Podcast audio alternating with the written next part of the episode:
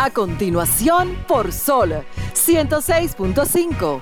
Arquitectura radial. Diseño, urbanismo, ingeniería y todo lo referente a la construcción. Arquitectura radial. Con los arquitectos Luis Taveras y Gleinier Morel. Muy pero muy buenas tardes a todos los que nos sintonizan en este preciso momento. Acaba de iniciar Arquitectura Radial, primer y único programa en toda la República Dominicana en el área de la ingeniería, construcción, arquitectura y temas relacionados en el sector construcción y demás áreas afines. Y parte de América Latina. Se me zafó esa. Ay, qué bueno que usted estaba ahí para corroborar. Seguimos investigando a ver Ahí si estamos más lejos de ahí. Como dicen los muchachos, ahí sí, eso sí es verdad. Señores, esto realmente es una muestra de que eh, querer, querer es poder en función de lo que es la representación del área a nivel nacional e internacional. Y justamente hoy vamos a tener la participación de un arquitecto mexicano con nosotros, quien nos da la referencia no solamente de lo que pasa allá, sino también de lo que pasa a nivel internacional en algunas de las áreas importantes de la parte de arquitectura, diseño y construcción. Aprovechar también de manera introductoria y felicitar, ya que hace unos días se inauguraron algunas de las instalaciones o áreas que tienen que ver con el Club NACO, eh, impresionantes terminaciones en materia de innovación y resultados a cargo del arquitecto Khalil Michel Presbot y de parte de lo que es la presidencia del Club NACO, donde ahora mismo la preside Lucho Pou y su esposa Iriana. Eh, señores, de esta manera y con esta introducción, iniciamos Arquitectura Radial. Estimula tus sentidos, enriquece tus conocimientos. Arquitectura radial. Muy buenas tardes, arquioyentes. Como bien dijo mi compañero Morel, este domingo vamos a compartir con ustedes una hora con todo lo relacionado a la información de la arquitectura, la ingeniería y la construcción. Eh, vamos a pasar de inmediato con, con la frase de apertura para iniciar con nuestros temas. Y recuerden que no pueden moverse porque tenemos un invitado muy interesante con un tema que es un poco difícil de explicar, pero sí lo vivimos en cada momento y en cada espacio que nos lo brinda la arquitectura. Y son las emociones dentro de los espacios. Y eso nos lo va a explicar el arquitecto Sinujé Vera desde México. Miren, la frase dice de la siguiente manera. La arquitectura es un arte visual y los edificios hablan por sí mismos. Julia Morgan. ¿Cómo? Más de ahí o mejor de ahí no se puede explicar. Se daña. A propósito de mi comentario de esta tarde. Ese concepto es interesante porque refleja verdaderamente lo que es la arquitectura. Sí, sí, la arquitectura daña o mejora las ciudades, como yo comentaba en, en los comentarios que me habían hecho a propósito de mi podcast, eh, el último episodio que hice sobre eh, la historia de los aeropuertos aquí en República Dominicana ¿Te acabaron? y el aeropuerto en Pedernales, que de eso va a tratar mi tema hoy. ¿Te acabaron fue? Me, me dieron... Hasta con, Con el la cubo, conga, sí. con el cubo del agua.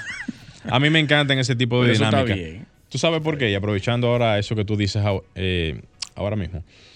Es que eso es lo que genera el debate, eso es lo que, lo que genera la, la- la dinámica de opiniones y eso es lo que hace crecer la importancia de cada renglón, no solamente de la arquitectura, sino de la ingeniería, la construcción, el diseño, todo. y fortalece los argumentos. Claro que sí, porque si no hay nadie que te, que te enfrente Claro que una sí. posición, tú no vas a tener la necesidad de seguir investigando y fortalecer. y necesitamos generar opinión sí.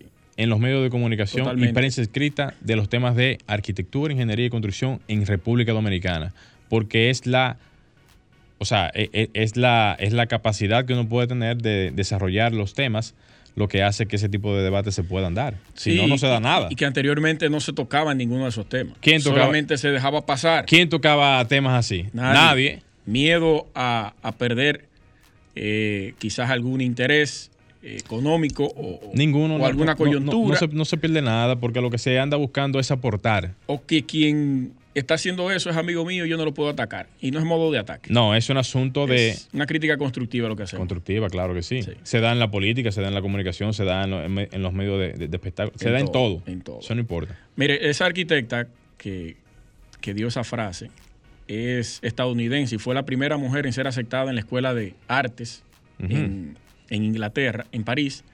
Se tituló en el 1902 y fue la primera arquitecta de la zona de California, del estado de California, en Estados Unidos. O sea, la primera arquitecta, vamos a decir, como Certificada dice- como arquitecta. certificada como arquitecta. Sí. Mira qué bien.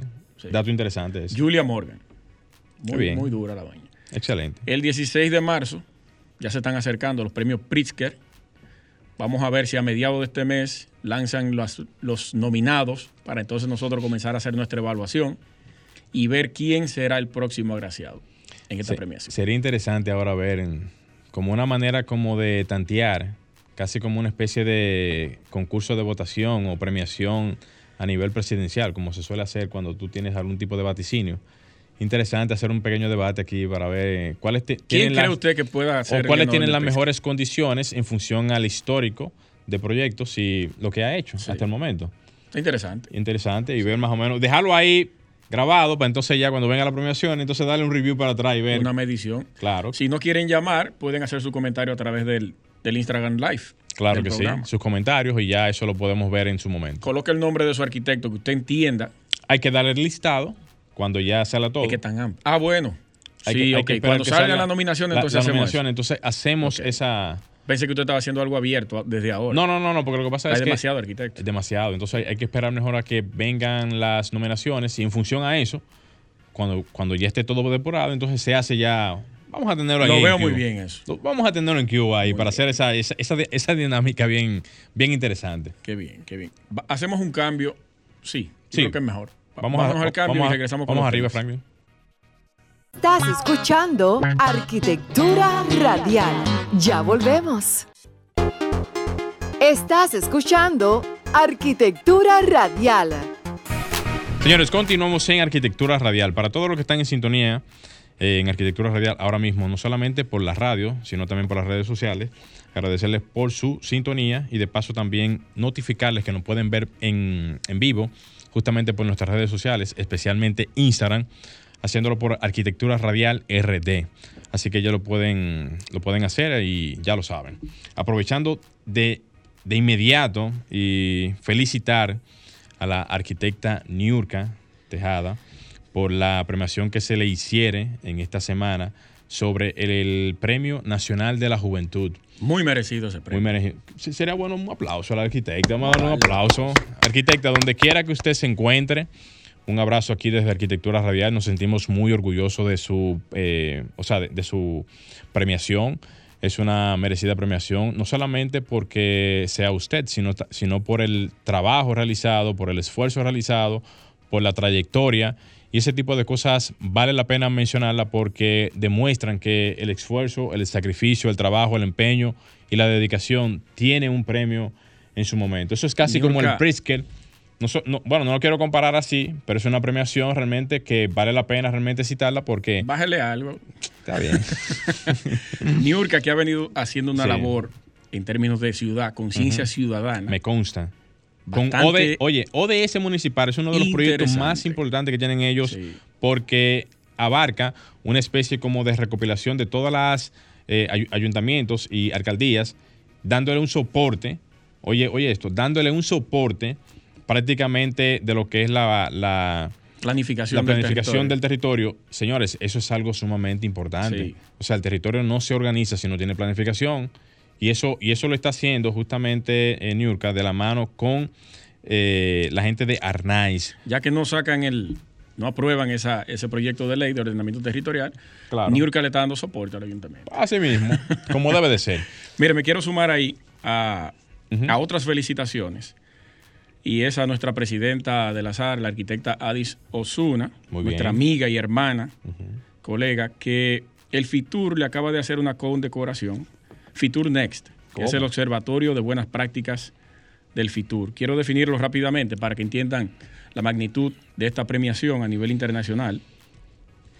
El Observatorio de Fitur Next, la plataforma de Fitur dedicada a promover buenas prácticas en turismo, trabaja a lo largo de, del año en identificar y analizar las iniciativas puestas en marcha a nivel global por empresas, organismos y destinos, capaces de generar un impacto positivo tanto en la experiencia de los visitantes como en la de los residentes, así como en el desarrollo de los destinos y en el equilibrio del planeta. El objetivo es compartir con la comunidad turística una selección de iniciativas probadas y que puedan replicar fácilmente para mejorar la calidad de la actividad turística en clave de sostenibilidad. A través de su empresa Dominican Access, eh, acaba de ser, dentro de nueve que fueron seleccionados en España, ocho eran españoles y la única fuera del territorio era ella, dominicana. ¿Qué? Entonces, eso es bastante significativo y positivo para el país. Y no solamente Tener eso. una premiación de esa magnitud. Y no solamente eso, Luis. Agregar ahí que en estas premiaciones han sido representantes dos mujeres del área de la arquitectura. Exacto. Ojo con eso, de la arquitectura.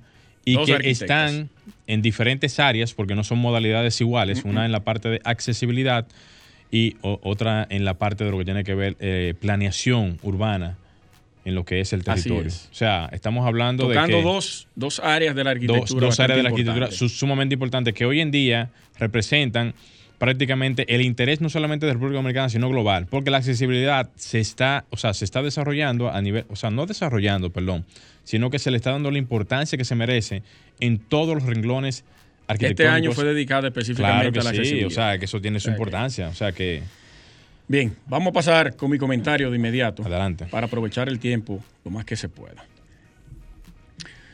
Miren, vamos a hacer un ejercicio breve de arquitectura en nuestro país, República Dominicana. Observen a su alrededor qué tipo de arquitectura tienen y hagan una evaluación y esta proyectenla a 30 años. Imaginen cómo se verá esa arquitectura para ese tiempo, para ese espacio-tiempo. Arquitectura que están visualizando ahora mismo, el que vaya en su vehículo, el que esté a pie, que esté sentado en un parque escuchando el programa, o el que esté en su casa, salga y mire qué tiene a su alrededor como arquitectura. Evalúela y proyectela a 30 años. Y le voy a hacer dos preguntas ahí. ¿Cree usted que, se puede, que puede perdurar y no será obsoleta en el tiempo esa arquitectura que usted está observando ahora? ¿O puede ser un referente la arquitectura de hoy en 30 años? Les voy a dejar esas dos preguntas para que la evalúen solo con esas dos. Se pueden generar más, pero háganlo con esas y saquen sus conclusiones. A ver si en 30 años, cómo podemos visualizar esa arquitectura y si puede ser, eh, si puede perdurar o puede ser obsoleta en el tiempo. Porque ya yo saqué mi conclusión y simplemente no. No va a perdurar en el tiempo. La arquitectura que Trujillo sembró aquí en nuestro país, señores, aún sigue vigente como un referente. Y digo Trujillo porque la parte política tiene mucho protagonismo a la hora de ejercer cualquier transformación en las sociedades y esta va de la mano de lo que es la arquitectura. Cuando Trujillo en 1900, para el 1955 eh, eh, se celebró lo que era la, Feria de la Paz y Confrater- Confraternidad del Mundo Libre, con ese complejo de edificaciones estatales, ahí abajo en el Centro de los Héroes, él tenía una visión de lo que era la arquitectura.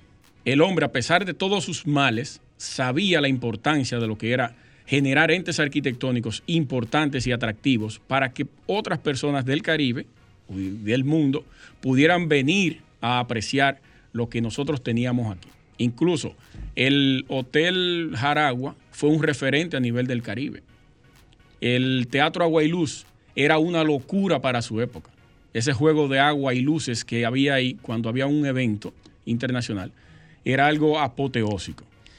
Ustedes dirán, ah, pero los empresarios también invierten en arquitectura. Sí, pero para poder tener una buena arquitectura que rompa paradigmas, necesitas el aval político. Y eso los dan, o eso lo da los permisos y las reglamentaciones de construcción, tanto estructurales como de la propia construcción.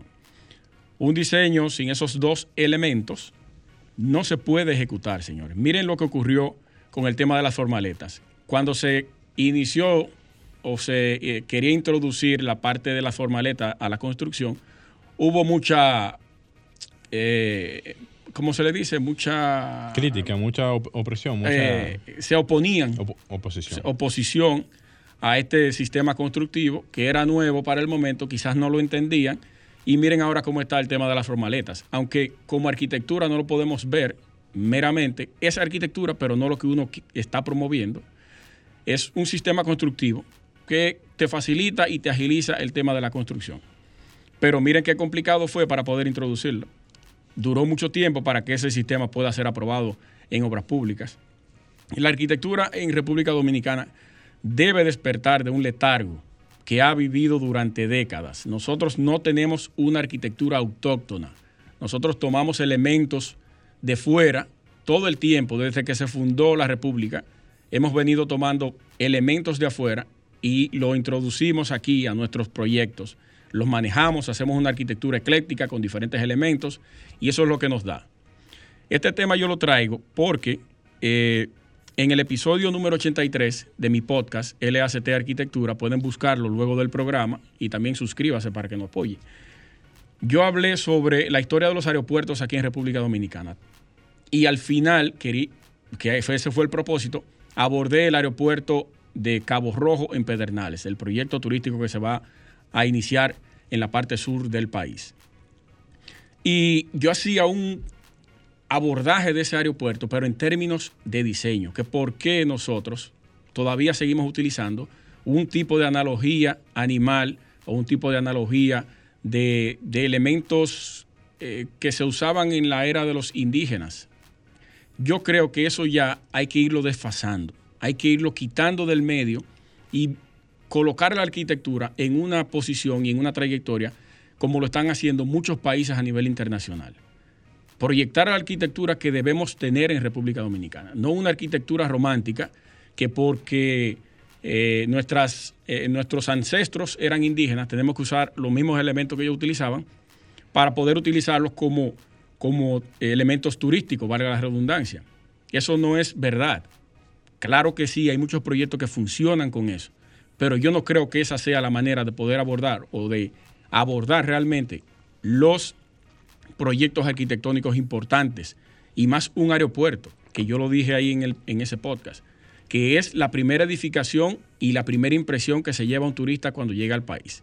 Cómo lo reciba o cómo se comporte ese aeropuerto es la, la primera experiencia que se lleva ese turista. Entonces, yo creo que debemos ponerle, prestarle más atención y que puedan entender a qué yo me refería cuando hice ese planteamiento de ese aeropuerto. No es criticando el aeropuerto, es el diseño y su analogía. Vamos a hacer un cambio y regresamos de inmediato, no se muevan. Estimula tus sentidos, enriquece tus conocimientos. Arquitectura radial. Bien, señores, continuamos con el programa y de inmediato vamos a entrar en, en la parte de mi comentario. Miren, yo voy a hacer este comentario casi pensando en algunas de las cosas que ya yo he mencionado anteriormente con el tema de lo que es la parte de la construcción, procesos y aspectos que tienen que ver con la vida diaria de nosotros. A modo rápido, decirles a todos ustedes que lamentablemente en nuestro país tenemos todavía algunas cuantas cosas que no están definidas y no están prácticamente manejadas para que el sector tenga algún tipo de flujo eficiente en lo que tiene que ver el andar cotidiano de nosotros. Digo esto porque desde que comenzamos a ver los trabajos que vemos en la cotidianidad, en la parte pública, la parte privada y demás, si le damos hacia atrás, nos vamos a dar cuenta que muchos de esos procedimientos se ven prácticamente eh, poco acelerados por el tema de lo que tiene que ver la parte burocrática, la permisología y, y todos los aspectos que, estas, que estos asuntos definen la manera de la que uno puede ver cómo se puede manejar el tema de, la construcción. No solamente en la parte de, los proyectos, sino también cómo estos proyectos se pueden ver ejecutados. Ahora mismo el tema de las alzas de los materiales han reflejado una cierta lentitud en la aceleración de, de algunos de los proyectos y en ese mismo sentido yo entiendo que debe de haber algún tipo de canal, no solamente de la parte privada, sino también de la parte pública tratar de darle la importancia que esto requiere, porque la mayoría de los proyectos que aceleran o dinamizan la construcción y también lo que es la economía interna del país dependen directamente de lo que son los materiales de construcción. Entonces, si el gobierno tiene la intención de desarrollar muchos proyectos, si el gobierno tiene la intención de desarrollar miles de viviendas que son las que están anunciadas desde hace muchísimo tiempo, desde el inicio de cuando se comenzó el, el nuevo gobierno, debe también existir una especie de planificación en lo que tiene que ver la parte de los insumos que se reciben a nivel de la construcción. Ustedes me dirán, bueno, pero que algunos, algunos aspectos vienen de, desde la parte de importación. Sí, pero la parte de la importación también tiene unos impuestos que son los que se cargan directamente a estos materiales y por ende debe de haber algún tipo de canal, algún tipo de fórmula o solución para paliar este tipo de alzas de materiales. Si no lo hacemos así, entonces la dinámica constructiva, la dinámica de lo que es la economía, en lo que tiene que ver nuestro mercado, se va a ver debilitado. No por los proyectos que se están haciendo, sino por las consecuencias que este tipo de cosas arrojan. Porque recuerden ustedes que cuando el alza de los materiales se, se comenzó a proyectar desde el inicio de la pandemia, esto hizo hasta inclusive que se cambiara el tema del fideicomiso porque las viviendas que estaban ya programadas con un monto en particular tuvieron que ser readecuadas automáticamente porque la ley no permitía la variación de costos, o sea, no tenía como prevista la variación de costos en el mercado local y esto tuvo que automáticamente disponer de una eh, regulación en lo que tuvo que ver la ley de fideicomiso, aumentando que el monto permitido para el tema de las viviendas, prácticamente casi más de un millón de pesos, para poder más o menos eh, tener un colchón en función a lo que eran las alzas de los materiales. Yo entiendo que la parte que se pudiera más o menos canalizar es la parte de los impuestos que se cobran en lo que tiene que ver los insumos de materiales que vienen en importación y luego entonces esto buscar entonces algún tipo de vuelta después ya de que esos materiales están aquí en el país para que luego entonces esa productividad con los impuestos que se pagan por ya un, vamos a decir, un inmueble terminado o ya cuando se entrega ya el material o ya cuando la persona, por ejemplo, lo compra, puede entonces el Estado tener algún tipo de retorno en lo que tiene que ver la parte de los materiales y el impuesto que quizás se estaría dejando de cobrar en principio cuando entra el material y que luego entonces se pueda cobrar posteriormente cuando ya el inmueble o la o la o el trabajo ya esté realizado.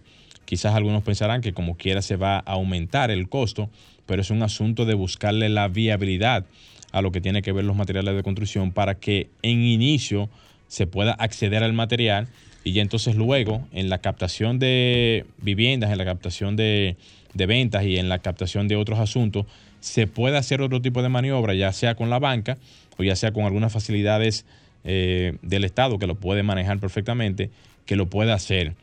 Aquí está el planteamiento hecho justamente para poder dejar alguna especie de opción al tema de los materiales, porque opciones hay de más, opciones hay muchísimas y al final de cuentas lo que se necesita es tener un planteamiento para solucionar el tema de los materiales y que por lo menos ese planteamiento sea estudiado, porque una cosa es con violín y otra cosa es con guitarra, como dice la gente. Pero independientemente de, hay que estudiar los parámetros, hay que estudiar las posibilidades, hay que estudiar las posibles infinitas soluciones que se puedan encontrar para este tema, porque al final, señores, cualquier país en el mundo apalanca su economía en el tema de la construcción. Y si nosotros no somos la excepción, debemos de tener claro y en cuenta que si no es buscando alternativas al tema de la construcción, la economía interna del país, que es casi más, o sea, la, informal, que depende de, de muchísimos de estos factores, que es más del 60%, se va a ver afectada. Y ese, ese colapso económico puede venir representado en situaciones difíciles para la sociedad, en, situaciones difíciles para lo que es el consumidor y en situaciones difíciles para lo que es la productividad interna. Porque si el dinero está y no se mueve, no se hace nada. Debe de existir algún tipo de flujo para que las cosas caminen, la economía se mantenga y el desarrollo económico no se pare, prácticamente siga y continúe y podamos ver en algún momento cuando quizás la estabilidad internacional mejore, cuando la estabilidad internacional tenga algún tipo de manejo eficiente por el tema de los barcos o los fletes, que ahora mismo son lo que tienen ahora mismo disparado el asunto, y otras, o sea, y otros asuntos más. Cuando estas cosas puedan mejorar, entonces ir adecuando la fórmula e irla llevando a la realidad que, que tengamos. ¿Para qué? Para que podamos tener una mejor, un mejor desenvolvimiento. Si no es así, vamos a seguir patas arriba, vamos a colapsar el sistema, vamos a desbaratar lo que posiblemente sea uno de los, uno de los empujes más importantes que tenga la economía y al final de cuentas no vamos a poder ver ningún tipo de solución. La solución hay que buscarla antes, no después que llegue el problema. Evitar el, evitar el problema es simple y llanamente estudiar las opciones y luego entonces plantearlas para que, para que tengamos al final del camino una especie como de no tranque en lo que tiene que ver nuestro sector. Señores, vamos a hacer un cambio y cuando retornemos vamos a entrar de inmediato con el invitado de la tarde o más adelante. Estás escuchando Arquitectura Radial. Bien, señores, continuamos en Arquitectura Radial.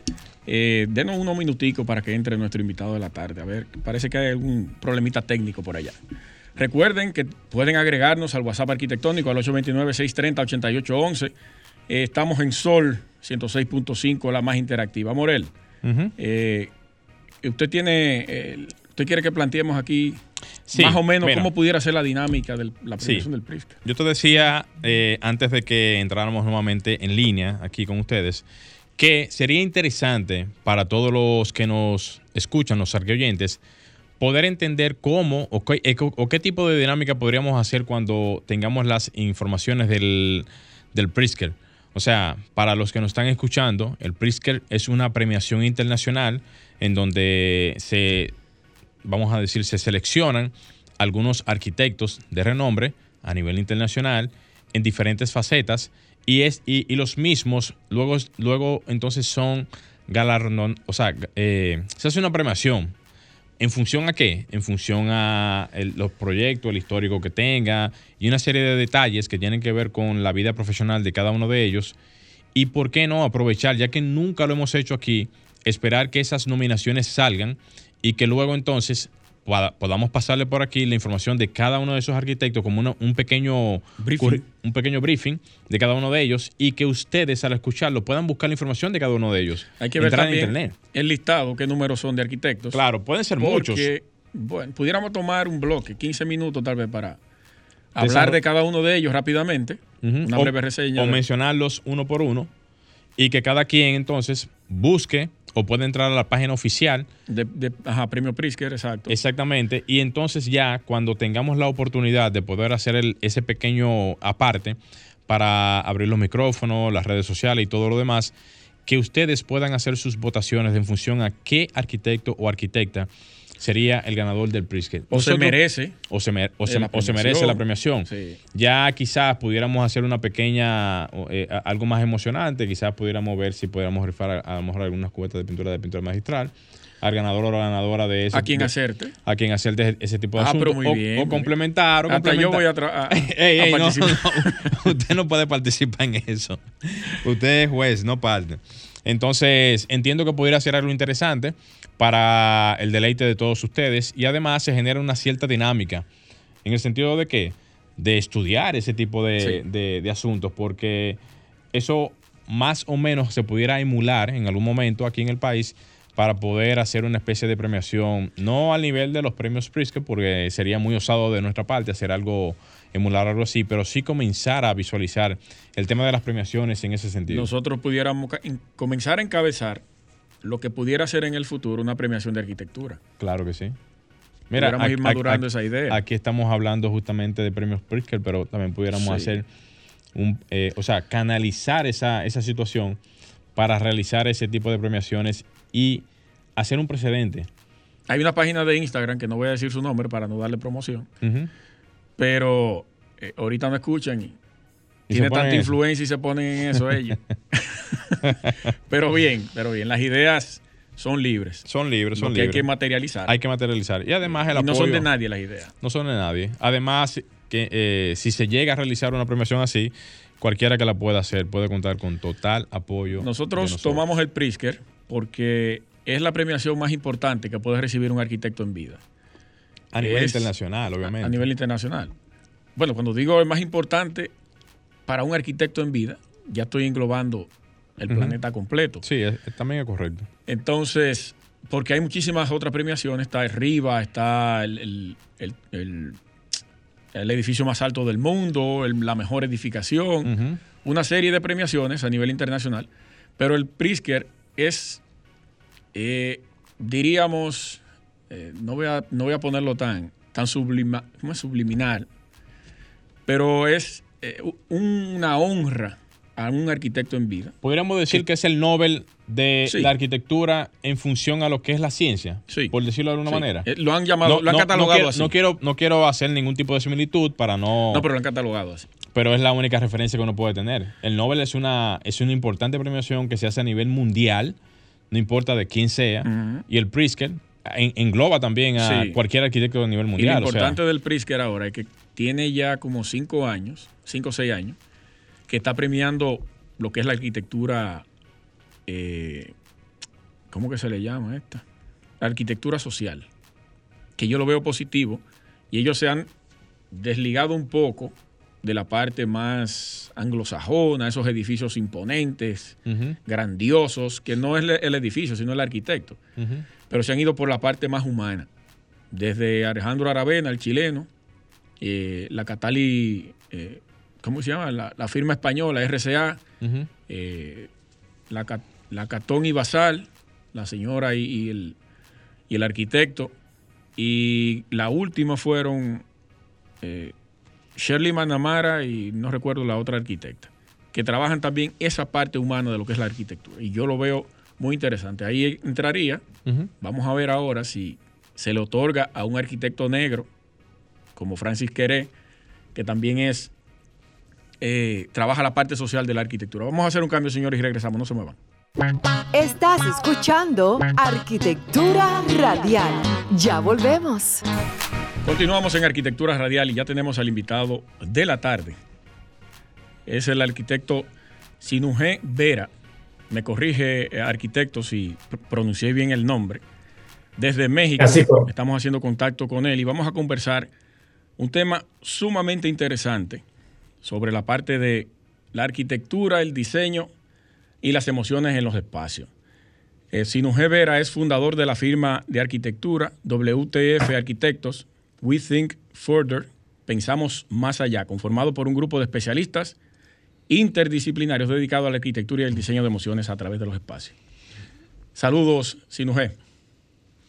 Hola, ¿cómo están? Muchas gracias por la invitación. Buenas tardes a todos. Gracias a ti por, por aceptar y, compartir estos minutos con nosotros aquí desde, República, desde México y República Dominicana. Escuchar.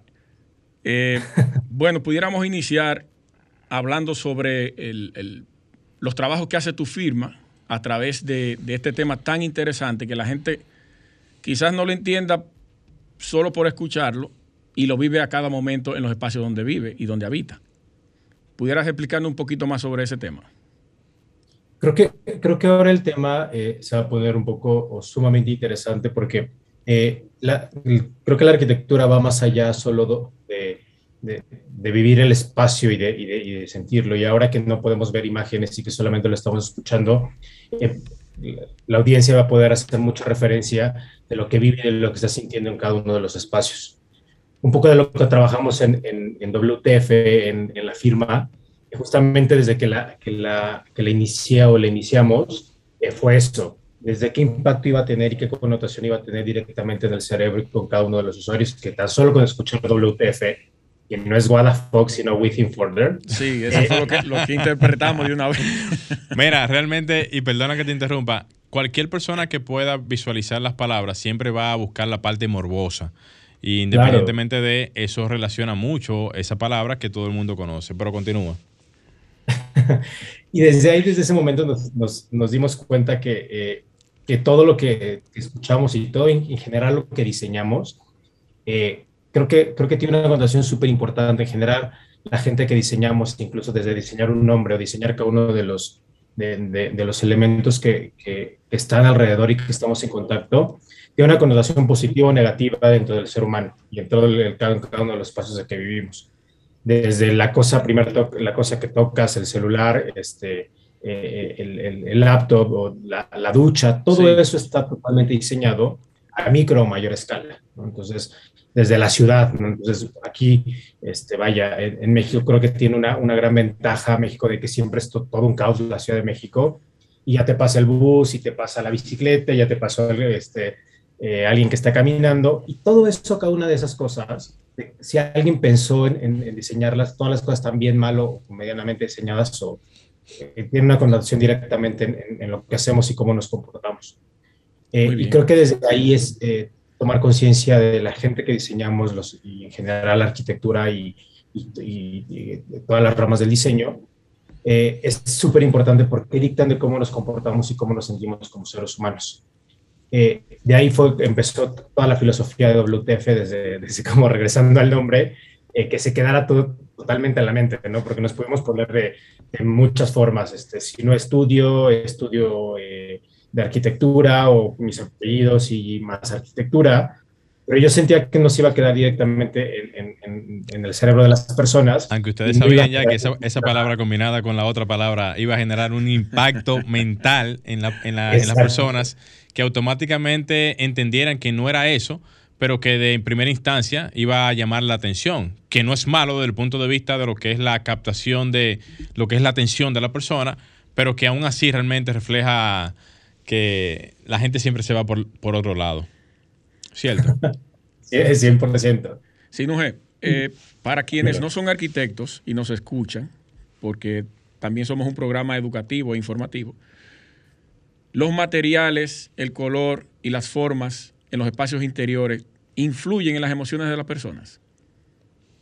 100%. Todo, todo, todo lo que está a tu alrededor influye directamente en cómo, en cómo te sientes y cómo te comportas.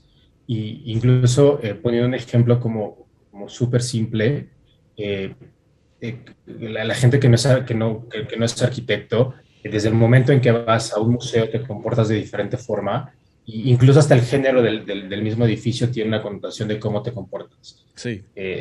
Eh, vayan hoy, vayan caminando por la ciudad y vayan hoy eh, viviendo los espacios. Creo que eh, incluso hasta la gente que, que, de repente me empieza a conocer que no es, que no es arquitecto, mis mismos hermanos o, o, mis mismos amigos que no son arquitectos, a mí me pasa mucho de, oye, ¿se dieron cuenta de cómo estaba el despiece del piso? Oigan, ¿se dieron cuenta de cómo estaba la junta del mármol con el, este, con el otro cerámico o la junta de esto. Ya es intuitivo. Es intuitivo, exacto. Pero al final, al final del día, cada uno de esos, de esos elementos, o cada uno de, de, materiales, de texturas, de alturas, de formas, alguien las pensó para, para que estuvieran ahí, tiene una razón de ser. Eh, y eso hace directamente en, que te sientas, que, que te sientas eh, emocionado o triste o o incluso nosotros hacemos eh, mucho interior corporativo y, poníamos el ejemplo de cuando llegabas a tu primera, tus primeras entrevistas cuando, cuando yo era joven, entonces de repente llegabas y decías que no me contrate, no me quiero quedar aquí a trabajar, ¿no? Porque el espacio es espantoso. Ay, ay, ay. Eh, así de simple y seguramente a todos nos pasaba, este, siendo no arquitectos, llegas a la oficina y dices, yo, yo qué voy a hacer aquí, ¿no? Porque voy a estar trabajando aquí. Y eso hace que pues, vayas día a día con un ímpetu más, eh, más alentador al trabajo, que de plano no, si ni siquiera te quieras levantar de la cama para, para poder ir a trabajar. Tremendo. Es correcto. Yo no sé si pasa exactamente lo mismo allá que aquí, en lo que tiene que ver la parte del comportamiento humano y el reflejo de, de lo que es la cultura, sin G. Pero aquí, por ejemplo, en República Dominicana, existe un colorido eh, muy pintoresco en lo que tiene que ver las edificaciones las campestres principalmente, eh, las que muchas veces las personas quieren pintar y adecuar con colores sumamente brillantes. Yo no sé si eso obedece a alguna especie de condición del espacio o es un asunto, digamos, natural en las personas, pero en el caso de ustedes allá en México, el colorido así a nivel de eh, edificaciones campestres es también igual que aquí en República Dominicana, a nivel de lo que son esos colores tan llamativos, brillantes, intensos. Creo que, creo que sí un poco y, es muy eh, de, de, del skyline de, de, México y ahí, de ahí viene la connotación de, arquitectos muy importantes de, México como Barragán, que retomaron esos colores. Eh, somos totalmente eh, gente colorida y gente totalmente alegre, que lo vimos como un poco guiando hacia esta parte en donde todo es arquitectura es más minimalista, más monocromática, más blanca, pero sí la esencia de México es un son elementos totalmente coloridos. Y más allá que coloridos, son elementos con muchas texturas. Eh, un poco de lo que hacemos también en, la oficina es tratar de, de rescatar eh, cada uno de estos elementos eh, per se mexicanos y tratarlos de incorporar hacia nuestra arquitectura de cómo, cómo lo empezamos a transformar. ¿Esa influencia de, colores se debe a, Luis Barragán? En la arquitectura moderna yo creo que podríamos tenerlo como, sí, tal cual, como Luis Barragán como un referente, pero yo creo que va más allá de, de las riquezas que hay en, en, en México, como en, comida, en, textura, en textiles, formas de, de, hacer colores. Sí. Eh, creo que la, la, cultura de, del buen mexicano de México empezó a adaptar eso y lo empezó a, tomar como en una, en una vida normal. Eh, y ahí Ah, perdón, no ha, no ha concluido todavía. Y, de ahí lo empezaron a adoptar en, la, en la, arquitectura eh, inicial. Durante mucho tiempo, hace ya eh, toda, esta, toda esta arquitectura un poco de skyline, era como autoconstrucción y era un poco lo, lo, que ellos empezaban a retomar, estas familias, y esos colores que ellos empezaban a tomar como, como era algo que, que querían salirse de esta parte fría y esta parte oscura, pero también se iban a esta parte de color. Muy bien. A propósito del tema de la, de la emisión o, del el lenguaje a través de las formas, colores y, texturas, la arquitectura eh, y la comunicación en México, ¿cómo se encuentra? A propósito de tu firma que trabaja directamente con lo que es la comunicación, pero en, en los espacios, ¿Cómo es la, la comunicación en arquitectura allá en México? Eh, ¿Te refieres a la comunicación con, el ser humano en general? ¿Cómo está la arquitectura? Bueno, pudiéramos, pudiéramos ligarlo los dos, en los medios de comunicación y también en la parte humana. Yo, creo que en general el diseño es algo que, por lo menos en México, nos estamos haciendo un poco más conscientes en donde, eh, y, la gente que no, es, que no es diseñador y que no es arquitecto, están haciendo eh, cada vez en, el día más conscientes que, que, es, que es, necesario y que es eh, más que un valor agregado, es, es, es, un, es un bien necesario. Y cada vez eh, se están abriendo más a, a, contratar a un arquitecto, a contratar a un diseñador, a, a, a, darle valor a esa pieza que hoy ibas y comprabas y te parecía sumamente costosa porque la había diseñado. Y he escuchado mucha, mucha gente que no es, que no es que no, que no es, eh, que no se dedica a diseño, que vas a cualquier cosa y desde comprar una prenda y por qué, está, por qué es tan cara si es este, de un diseñador mexicano, ¿no?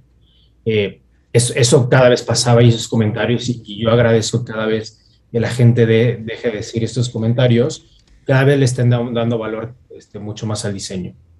Eh, creo que en esa parte vamos muy, muy, bien y, cada vez he escuchado muchas, muchas personas que, estamos haciendo algo eh, eh, importante y, que les estamos poniendo una pauta totalmente diferente. Hace tiempo trabajábamos con, en una parte con unos equipos, eh, con una empresa aquí de, la Ciudad de México, en donde era, un concurso súper importante y súper rico, en donde invitaban a ciertas universidades de, de arquitectura y tenían un sinodal que era, ya una oficina este, montada y establecida, y elegían a un, este, un, un, espacio, un espacio que creo que la primera connotación era que esa persona no pudiera pensar en contratar a un arquitecto.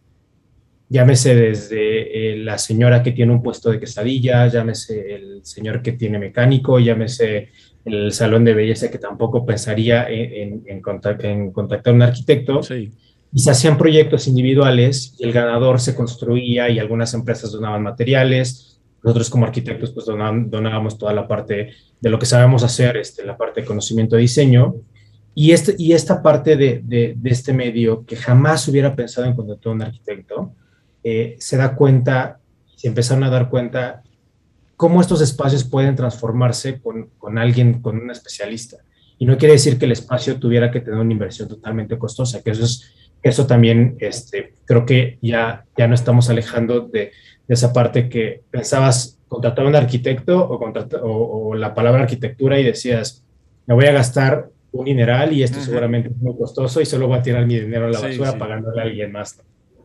Uh aprovechando eso y ya que nos quedan pocos minutos y ya que tú estás hablando mucho de lo que es la parte de lo que ustedes ofrecen, yo estuve leyendo en las informaciones de lo que es Within Footer sobre las experiencias que ustedes ofrecen y sobre lo que es el concepto de la parte de, combinación de creatividad y funcionalidad, o sea, y funcionalidad, originalidad, innovación y calidad.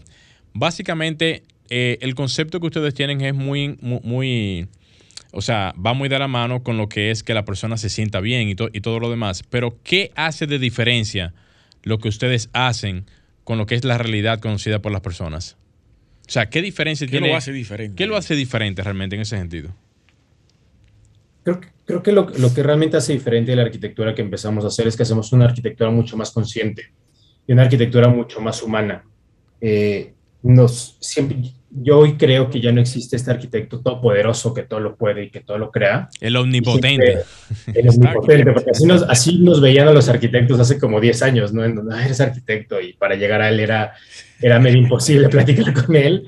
Y, y, ya que te das cuenta que platicas, somos seres humanos como todos y sentimos y este, lloramos y, tenemos preocupaciones y, este, y, y vaya, y, somos terrenales, ¿no? Sí, exacto. Entonces, en esta arquitectura mucho más humana y mucho más consciente y mucho más honesta, creemos en, esta forma eh, súper eh, y en la forma de colaborar.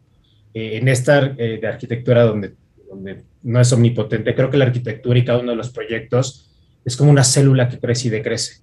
¿A qué me refiero? Si el día de mañana me llegan y me dicen, oye, ¿sabes qué? Si no es que vamos a diseñar un acuario, pues yo no sé si si el, si el, el, el, delfín que va a estar dentro del acuario, el pingüino, además, este, se muere si le subes este, un grado al agua, ¿no? Sí. O bajas un grado. Entonces necesitamos contratar un especialista para esto. O de repente hoy hay que empezar a diseñar eh, un parque, pues puede ser muy eh, llamativo el parque, pero yo preferiría acercarme con un urbanista, como con un sociólogo o con un psicólogo que, que, que formara tal mal una comunidad y, y, y aprender mucho cada uno de esos especialistas y saber cómo se va a empezar a reflejar esto dentro del proyecto. Esto cada vez este, lo hacemos y así empezó un poco cuando formamos WTF, eh, una amiga que es psicóloga este, nos, nos, ayudaba y empezaba a encaminar de cómo queríamos hacer esta nueva arquitectura y hacia dónde iba a ir a cada uno de los proyectos. Muy bien. Eh, ah, perdón, sí, para concluir ya, eh, si no Y a la hora de hacerlos este, mucho más humanos y mucho más conscientes, a la gente siempre que tenemos en la oficina les decimos, cada uno de de las cosas o de, de los elementos que tomen una decisión en poner. Los detalles. Eh, cualquier detalle, no se olviden que ese detalle tiene eh, una connotación importante en cómo se va a sentir la persona que lo está viviendo. Totalmente. Llegamos a la parte final, sino que lamentablemente poco tiempo para conversar contigo y mucha información se nos quedó. Agradecerte a ti y agradecerle a Daniela Romo que nos hizo el contacto desde México eh, Radical, Agencia Radical. Saludos para ella que debe estar en sintonía ahora. Eh, y te lo agradecemos de verdad y más adelante quizás pudiéramos tener otro encuentro. Muchas, muchas gracias. El tiempo fue, fue, fue reducido por ahí con los tiempos que tuvimos. Sí. Dani, te mandamos un, un, gran, un gran abrazo, igual a Agencia Radical y a ustedes igual muchas gracias por la invitación y escucharnos. Excelente, gracias a ustedes. Y seguimos en contacto, México y República Dominicana. Señores, llegamos a la parte final de Arquitectura Radial. Gleiner Morel, un servidor Luis Taveras y Franklin Tiburcio en los controles. Se escuchan nuevamente el próximo domingo. Hasta pronto. Y hasta aquí, Arquitectura Radial, con Luis Taveras y Gleinier Morel, por Sol 106.5.